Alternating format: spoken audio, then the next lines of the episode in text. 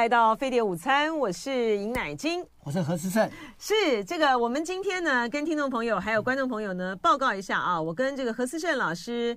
的这个单元呢，我们今天呢是用预录的，现在的时间呢是早上九点十七分啊。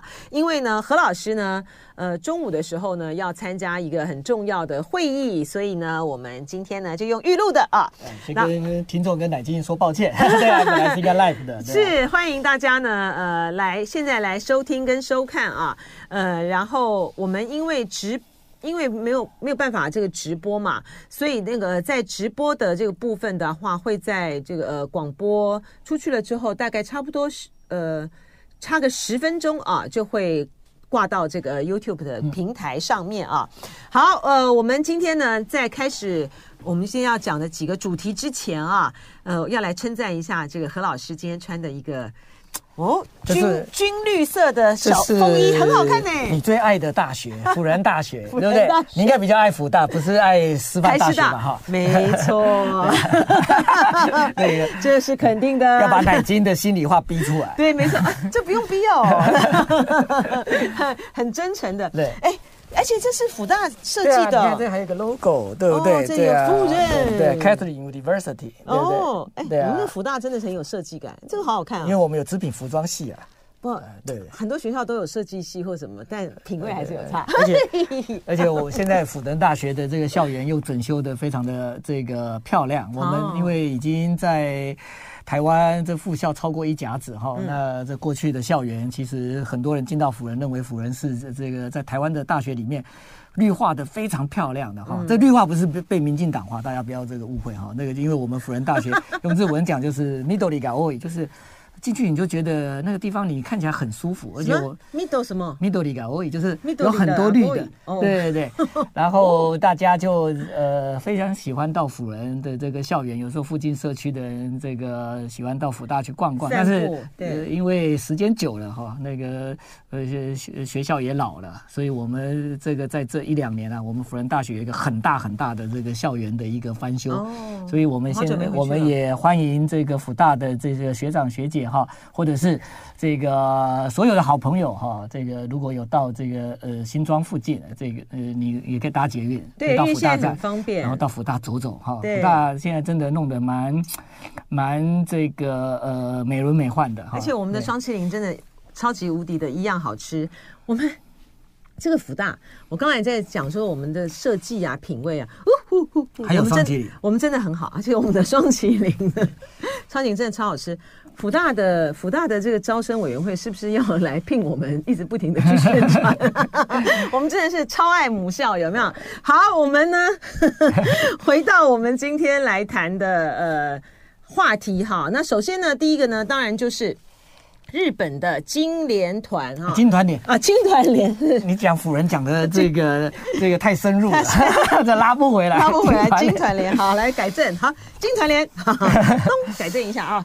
金团联呢，二十三号呢已经抵达北京了哈，要四天访问中国啊，然后呢要跟李强。来进总理李强进行会谈，老师来跟我们谈一下这个金团联这次最重要的任务在哪里？当然，金团联在过去事实上在中日关系，他们几乎每年到访哈，他们会带着这个日本的企业界。这除了金团联之外，大概这个还有另外一个叫做日本商工会议。那但青团年现在的一个会长是住友住友商社的这个会长哈，那个呃呃石仓。那他这个大概是阔别这四年吧，那个上一次在二零一九，然后疫情结束之后也没有马上这个恢复，嗯，那一直到今年到这个前两天就是一月二十三号，那日那他们才。呃，率团到中国大陆哈，很大的一个团呢，而且这个一百八十个人呢，那这个几乎就是日本这个企业呃重要的这些企业呃的呃经营者哈，那那换句话说，他们都是日本的这种工商领袖了，然后到中国，那这当然在这个中日关系里面，他们过去也起到非常重要的一个这个，就等于是。呃，意味着这个中中国跟日本呢、啊，他们双方之间的这个关系，呃，还是维持在一定的这样的一个这个呃水平上面，水平上面哈、嗯嗯嗯。那所以就是说，呃，这也是一个指标啦。如果说我们在看中日关系，除了他们的这个首脑对话之外，哈，那在这个经济的部分，当然是中日关系里面非常重要的一个基础。那他们过去事实上这个也蛮担心的，以这以前是所谓的这种这种呃经济很热，政治很冷哈。事实上，中日关系经常经济跟政治是可以温度不一样，有存在很大的温度差。那但是他们在在这四五年来，他们发现中日关系有点不对劲。为什么？因为呃受到中美的这个呃对抗的影响，再加上疫情的这个打击哈，嗯嗯，有一点。政治冷哈，经济也降温了哈、嗯，那所以他们呃，当然这个不希望，就是说这过去拉住这个彼此的这样的一个经济关系，因为政治的这些问题而受到太大的而冷下来哈、嗯。而且这个就是说，事实上这个不只对这个双方的经济不好哈，而且这就是如果经济关系冷了，也容易让两国的一个关系哈，在这个等于是政治关系冷却的情况之下，会出现更大的一个摩擦，哦、对不对？哦，是。老师，那这次他这个很重要。的几个议题嘛，因为我们看到，呃，从这个疫情结束之后呢，呃，接下来呢，中日之间呢，就是为了嗯核污水的问题啊，核污水的问题、水产的问题，这第一个。第二个呢，呃，金团联呢，他们也表达了，就是说希望这呃中国呢，在所谓的反间谍法哈、啊、这个部分呢，能够更透明哈、啊，然后还能够更透明，所以说。呃，他们这次去的主要的讨论的话题，第一个是水产，嗯，第二个是反间谍法，还有什么？嗯，呃，事实上，当然他们在中日的这个呃未来的一个合作里面哈，那。呃，他们事实上都面临了同样的这种就所谓的少子化的一个问题啦。哈、嗯。那所以他们是他这次金团联去的时候，他们也提到了，就是这少子化这个日本日本是比较有经验的哈，他们也可以这个提供未来这个就是说呃两国在在在这样的一个问题上面的一种这种呃经验上面的这种交流这种交流哈。那不过事实上日本对应少子化。也没有太多的对策，就是一直到今天，是让日本呃少子化问题是为了是越来越严重哈。那哎，老师，我请教一下哈，就是说，因为他们这次呃报道的就报道的那个方向还蛮明确的，就是说呃希望能够撤销这个水产的这个禁令，有可能吗？嗯，现在要这个看看，就是说在下来。中日的这个呃最高层的对话，换言之就是说呃还要等到最高层对话才有解办法解决。这，这如果这个像中日韩峰会哈，那个他们希望能够开了哈，这我们之前在节目里面有跟这个听众分享过，事实上他们已经开过外长会议，在去年年底，这王毅。呃，跟这个日本的外相，还有这个呃韩国的这个外长，他们已经这个碰过面。那呃，按照过去的经验，大概这外长会议开了之后，后面随即会有这个首脑的会谈这上来。嗯。嗯，但是首脑会谈好像呃隔了比较久哈。那当然呃，中国大陆好像对日韩的一个说法就是说，他们现在可能要花比较多的这种这种时间去做这个，因为是两会马上要开哈，而且大陆的两会。呃对大陆两会马马上要开了，还再加上这个，他们也对这个日韩讲说，因为我们有一月十三的这个选举，那选举完过后，在对台政策上面，那中国大陆大概花比较多的这种呃呃精力再去处理这个问题哈。所以其实那时候我看到这则新闻，我大概就呃心里就就就想一下，中国大陆大概预判了一月十三的这个结果大概不是很。很很好，就是赖清德当选，对，所以他们大概认为是说事有轻重缓急，所以希望就日韩的这个峰会稍微缓一缓。那要缓到什么时候？因为如果说一月、二月不开的话，那三月不可能开啊，对不对？这好像那就只那就只好到四月。可是现在屋漏偏逢连夜雨啊，为什么这个四月啊？这个日本首相到底能够不能够啊？这个呃，来参加会议啊，这都有问题。为什么？为什么？因为日本日本政治大地震啊，对，对不对？那所以就是说，那他他能不能来参加会议？因为他。他只要不被拉下来，岸田只要不被拉下来，他为什么不能来参加？呃，对对，这个就是关键，就是说他在四月，他可不可以撑到四月？哈，他们党首改选又不是在四月。呃，不过那个他们现在就是说，呃，他内阁的支持率非常非常的低啊。那呃，再加上这个日本的这个自民党哈，他现在这个实际上是双低，不是只有只有只有你的那个支持率低耶，还包括你的整个党的支持率都很低哈。那所以就是说，他们现在会不会提前解散？众议院。那如果要提前解散的话，不提前解散众议院就一定死啊！他们就改选上面就一定死了，不是吗？呃，现在现在现在可能就是他们就是说，如果你不重新的去按个 reset 键哈，那你大家一起死，你这个政权其实也很难营运。为什么？是呃，事实上在日本政治里面哈，有一个叫做青木法则。那就是说，如果你的政党支持率再加上内阁支持率没有满百分之五十的话，那你这个政权大概就混不下去了哈。嗯。那日本现在它很糟糕的是，这两个都很低，就是内阁支持率大概百分之二十五上下吧，哈，还比他的自民党还要还要支持率高一点呢。自自民党这么瓦够难玩，你们知道吗？那自民党现在只有百分之十四的支持率，那这个支持率啊。是是创下这个日本在党史在六零年代之后哈，这个不管是在冷战时期或者是到现在，你呃这呃扣扣除掉很短暂在四年不到他们这个在野党的期间，就是说你执政的时候，这个支持率应该是最低的。那个那那所以这个当然郑乃金刚刚讲到重点，就是说这改选可不可以振衰起弊哈？那可不可以真的赢得选举？现在他们越来越没有把握，是老师这个把握了。为什么？因为跟在野党哈。的支持率几乎已经搅在一起，因为他们最大在野党叫立宪民主党，立宪民主党的支持率大概百分之十四，他们在伯仲之间，所以就死亡交叉了。好，好，老师，所以您的意思就是说，这个四月就日本的政局，岸田能不能够稳住他的局面到四月？不知道，在这种情形之下呢，他就会延宕了呃中日韩的峰会的这个时候。好，这是第一点。第二点是说。嗯、呃，水产禁令，中国对于日本的核污水的水产禁令，它必须要等到峰会的时候才能够首脑的会，会大会必须等到首脑会谈才能够处理。所以他们现在这次呢，呃，经团联他想要期待的这个部分达不到。哈，那另外一个问题就在于是说，呃，我看到共同社有一个独家哈，他提到说，呃，他们呃中方呢。有可能啊，对于呃日本方面呢，基于什么呃可以什么商务啊，还有这个呃公务外交和公务护照的这个中国人啊，中方官员啦，向日本提出，对于持外交和公务护照的中国人。会有免除签证的要求，以作为彼此之间的一个交换，嗯、是这这个有可能达到吗？事实上，日本在过去疫情之前哈，他们不只对刚刚你提到的，他们这个在商务或者是说有有外交背景的这些人，这个往来他们提供签证上面的一个便利哈。嗯，那日本当然跟我们台湾现在有所谓的免签，对不对？我们去日本这个呃，跟到高雄哈，或者是到金门马祖差不多。对，嗯、那这个中国大陆的人要到日本。或相反的，这个日本到大陆也没呃就没那么方便了。那个他们虽然有邦交，可是他们要签证。可是后来事实上，日本当然要这个就是说振兴他们的这个旅游业嘛，因为这个对日本的内需事实上是很是很补的大补丸哈。因为因为中国大陆他们这个到日本去，他们以前有一个名词叫爆买，对不对？好，我们继续呢，请这个何思正老师呢来为我们分析。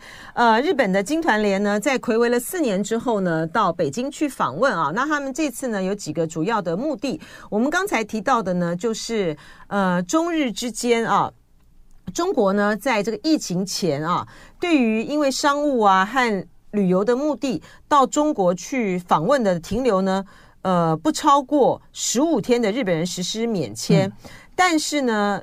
取消了这个限制之后呢，到现在还没有恢复。对，在疫情之后没有回到疫情之前了。是，这是第一个。第二个呢，这个中方呢也希望呢，日本呢能够对于呃持外交和公务护照的中国人呃免除签证。那说这个部分呢，您刚才就是解释说。呃，日本方面呢，希望有很多的观光，呃，中国的观光客到这个呃日本去嘛，哈、嗯。那现在两边的这种签证的状况到底是怎么样啊？他们现在就是，你如果要这个呃呃去旅行的话，那你就是要到这个呃双方的这个呃呃这个使馆哈，然后去去办这个签证。那签证当然要有签证费，然后而且这个整个手续上面也要时间，不那么方便，对不对？对那个呃，如果是免签的话，基本上你买好机票，然后你那个行李就可以走。一扛着就走了嘛。嗯、那这个在疫情之前，事实上中国大陆的观光客这个也支撑了整个日本的旅游业。那这些人现因为现在没有没有完全回去。是的，是的，也因为这也因为呃，他们考量到观光客的关系，所以日本在爆出那个公主号那个事件的、哦、公主号事件，所以在疫情的时候。当时这个安倍政府在处理这件事情上面的时候，有有一点半手半脚，而且被人家骂，就是说，没错，对对对，很多人认为就是说，这个就是破口啊，对不对？就是你就是没有当机立断，然后把这个中国观光客给禁掉，你看吧，那结果大火延烧。但是问题是我我们经常想，事后哪一个国家有躲得过疫情？哈，就是说，这有在当时的话，大家虽然把矛头都指向是中国观光客，不过我觉得这个如果我们现在在疫情结束，回过头比较冷静去想，哈，是吗？对不对？如如果当时就进了中国观光客，你日本的状况就会比较好吗？我我认为也不见得。是，对啊。那所以说，这就是在疫情前的情况嘛啊。然后到了呃疫情之后呢，呃，这个还是就是观光上面呢，中国人要到这个日本去。还是要比较多的手续啊，至少比台湾要好啊。台湾现在到大陆的观光客根本进不来。你看日本，他们现在慢慢的就说恢复航班了，对啊，是台湾都惨了，那台湾是是这个是台湾的问题。但我的意思，我的问题是说，因为中国呢，现在到呃日本去呢，它还是没有那么的方便了哈，没有那么方便，所以呢，呃。两方都希望能够在这个部分能够松绑吗？他们彼此需要对方嘛。那个中国大陆事实上经济现在也不太好啊。他们现在事实上有一点点同病相怜哈。那个很多人看到现在中国大陆的经济问题，就说哦，你患了日本病。所以这个金团联去的话，就是说患了日本病来问我啊，对不对？因为我得。我就是这个病的来源，这个所以 所以他们这经团联去的话，当然，呃，就是这个希望能够这这个强化未来这个这个中日关系啊的这种这种经济的这种纽带，不要因为这个就是说中美的对抗或者是这这个受到疫情的这个影响啊就断掉了哈。那另外的话就是说这个水产品，这个当然这个是呃从首相一直到这些经济界哈，我想他们最主要，他们现在在遇到中国第一个要提的问题就是水产品，为什么？水产品当然占日本的整个贸易的这个额度不会很高，但是水产品哈这个呃呃市场它是过去是呃集中在中国大陆跟这个香港，因为这里面有地地缘的这种这种这种比较接近嘛哈那个，然后另外还有一个是饮食的这种比较有共通性，嗯嗯，所以。除了中国大陆跟香港之外，哈，这个你很难找到这个是哪一个这个市场是这么大哈，胃纳量这么大。当然，我们台湾人可以多吃一点了哈。不过就是说，我们台湾人再怎么吃也吃不过这个十几亿人，对不对？嗯。所以他们希望就是说能够把这个呃中日之间的这个水产品贸易再重开。那当然这里面就卡到一个你刚刚讲的这个，就不管叫核污水或者叫核处理水哈的排放的一个问题。那排放的问题，现在中日他们之前就谈出一个眉目了，就是说，呃，基本上就是说，可能还是按照这个，就是说目前的既定的这种方式把它海排。可是他们会在中日这个会协商成立一个监管的这个委员会，然后让中国来参与这样的一种监管。那用这样的一个方式哈，等于是这个呃，日本某种程度也等于是呃有尊重中国哈。那那中国当然。呃，日本是希望，那你就投桃报李，这是在这个呃农水产品的这个部分呢、啊，能能够这个网开一面。特别是日本有很多的水产哈，他们是运到中国去代工的，变成特别他们现在那个扇贝有没有？北海道那个扇贝，我们有没有看到？现在新年到了，在台湾很多在卖年货，扇贝突然多了起来哈。不过这些扇贝，我们台湾当然我们大家喜欢吃这这个。它是在日，它是在中国代工的、啊。对，它就运到中国代工，然后代工完之后再销售到欧美的市场。哦，这样子哦。可是问题现在中国的代工断了，因为中国这个现在都不买了嘛，对不对？哦、你你形式上你还是要先出口到中国，你才有办法代工。那但是这个很多听众朋友说，这还不简单。对不对？再找个人代工，但是问题是在产业里面哪有这么快的？对，我们有时候想象很容易啊，它那个量很大，对不对？哎，另外还搞啊？你嗯，你不帮我做，那我找隔壁嘛？问题是，它要有产线呢。对啊，这问题是谁有办法去接下这样的一个这么这么大量的这种这种生产，对不对？那所以他们现在那个日本的北海道这个他们这种这种这种扇贝，对不对？那我们现在吃到的是什么？出了问题啊！那我们现在能够吃到的是什么？对，当然现在那个，事实上它那个扇贝的品质是很好的哈。那我的意思说，中国没有办法跟他们代工了这个之后，对，那现在所以现在我们这个呃，在超市里面，对不对？你就可以可以这个发这个发现有很多这个日本的农水产品哈，这以前价格很高。那量也不大。但现在突然我们在台湾，对不对？那个比方讲，你像那个呃麝香葡萄等等这些东西好多，还有很多的这个日本的水果，以前都运到香港啊，运到上海啊，运到北京去卖啊，那现在运不进去了。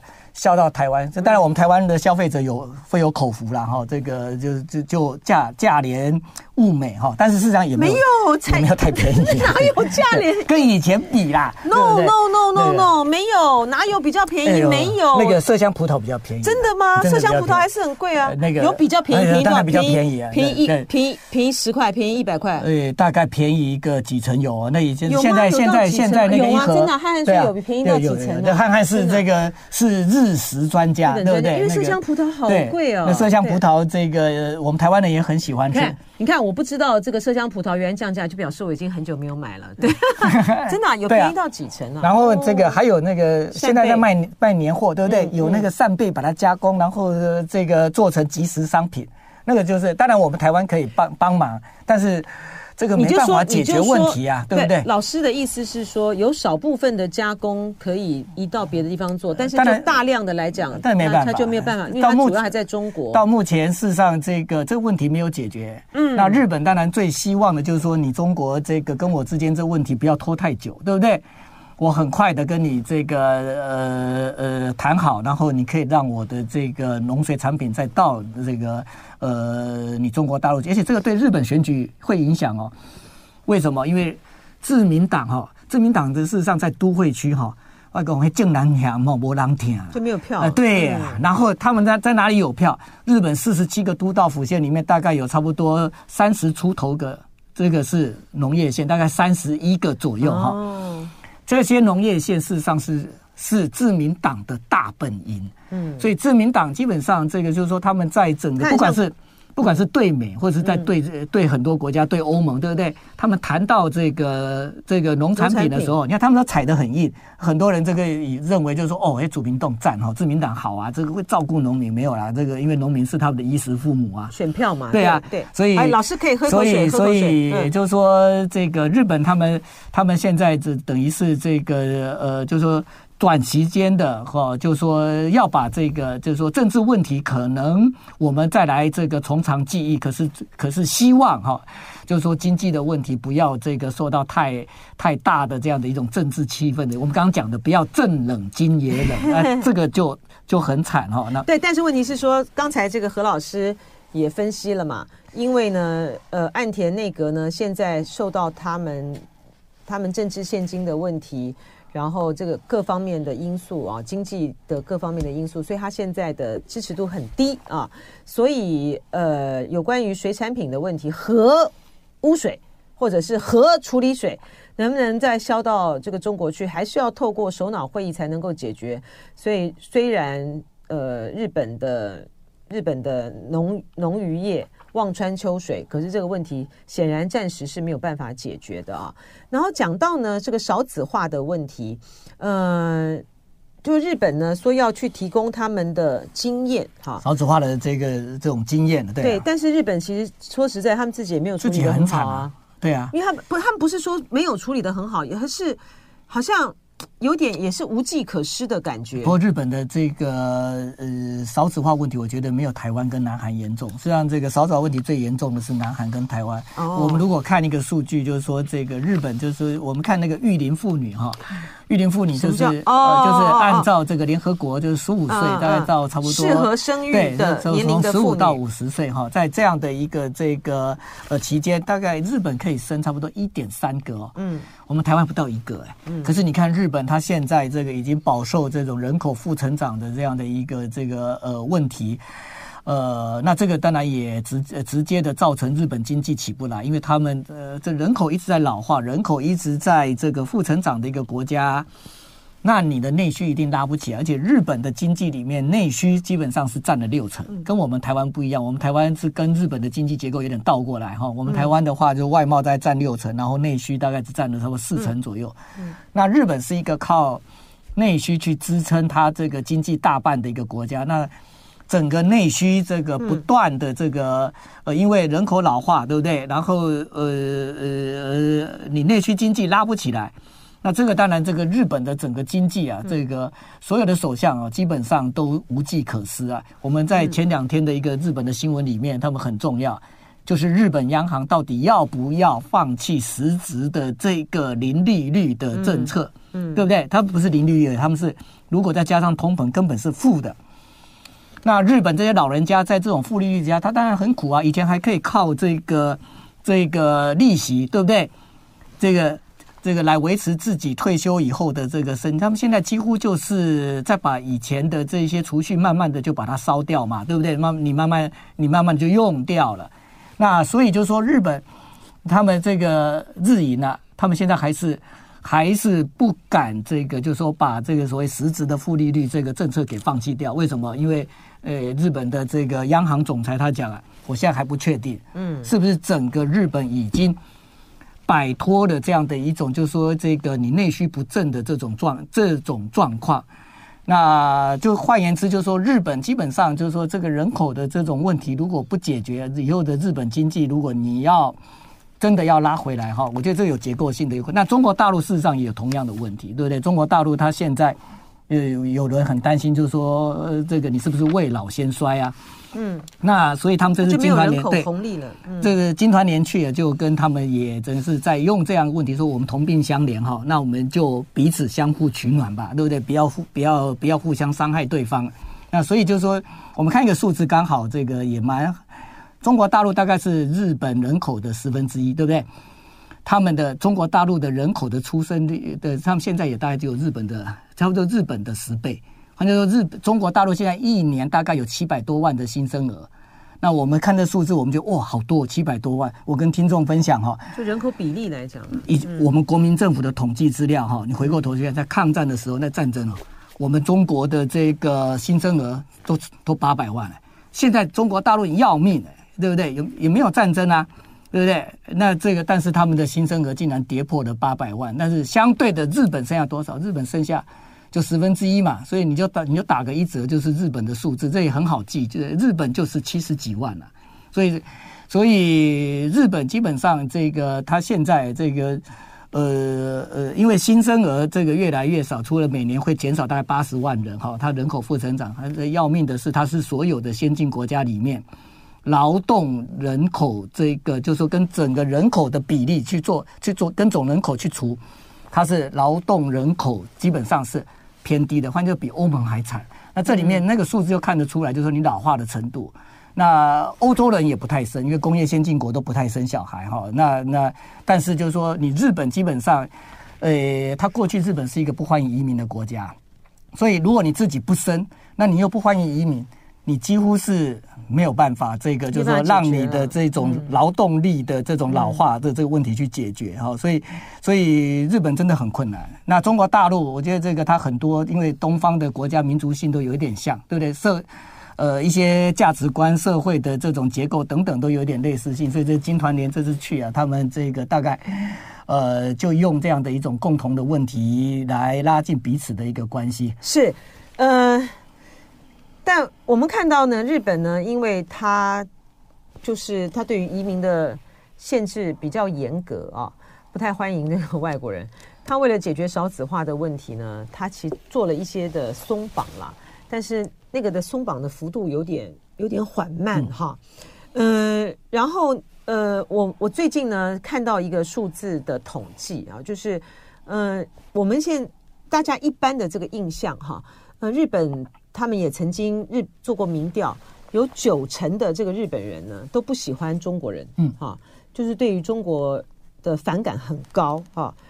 但是这个数据呢却显示，哈，嗯，到二零二二年的六月底啊，嗯，这个日本出入国在留管理厅的统计呢。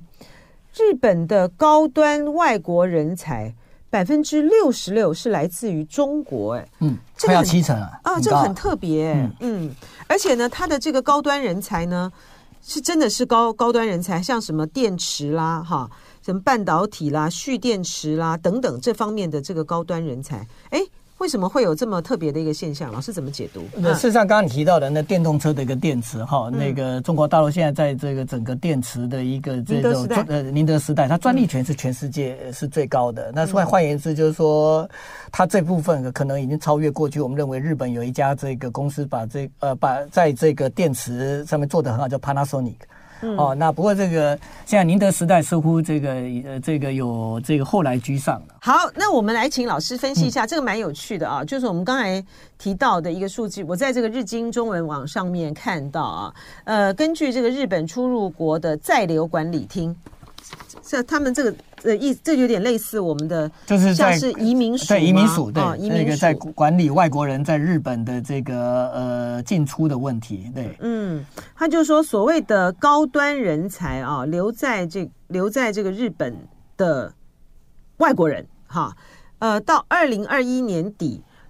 来自中国的占百分之六十六啊，印度呢第二名，哇，只有六趴哈，然后第三名呢是韩国，只有四趴，而且日，而且这，而且呃，日本的要求很严格嘛，就说你要获得这个高端人才、外国人才的这个资格，你通常呢，你都是要，他是要能够对于日本产业带来创新，而且能够提高劳动市场效率的人才，哈。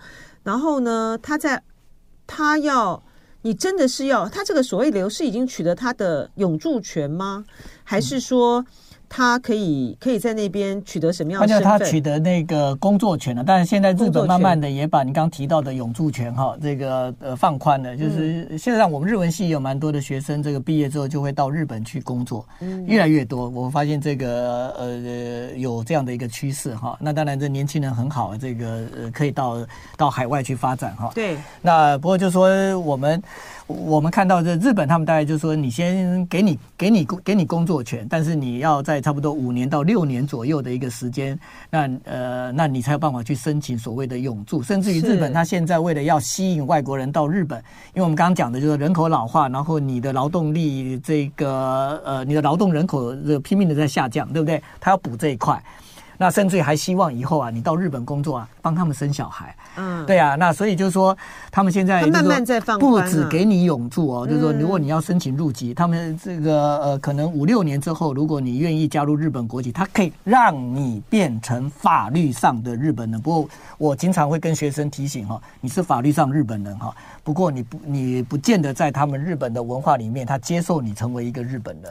因为日本事实上在这心态上面还是放不开。是老师，那但是法律上的日本人，他拥有所有的日本公民的权利，包括投票权吗？呃，事实上，日本你要有投票权，除了众议院、参议院，这是国政选举哈，这个你必须要有日本国籍之外，对不对？像我们这个旅日棒球的这个王贞治，这王贞治会长哈，他一辈子都拿我们中华民国护照，到现在他还是。那大家有没有选举权？他有地方选举哦，他可以。你看啊，这跟我们不一样哈。所以说，它的差别就在说，呃，你你如果你就算是中华民国国籍，你可以，你只是不能够参加这个参众议员的这个选举，但地方选举可以哦。对，这还蛮有趣的，这蛮有趣啊。是老师，我请教一下哈，就是说，呃，您刚才因为被我们被广告打断了嘛哈，您没有讲完，就是说。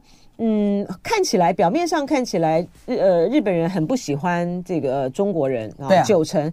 可是呢，高端的中国人才呢留在日本的比例却这么高，是因为相互需要吗？还有一个就是说，日本他们事实上从这个以前这个中曾根的时候，对不对？他们就意识到。就是说日本大概以后的这个学校要有外国学生，那外他们就提出了这个要扩大这个呃去招收这外国的这个留学生，他们当时就说这个我一年这个要差不多这个十万，啊，当然他现在这数字已经达到哈，不过我跟听众分享说，贡献这个数字最大的，实际上也就是中国留学生啊，所以你看这个我们现在的台湾的大学没有陆生，真的很惨啊。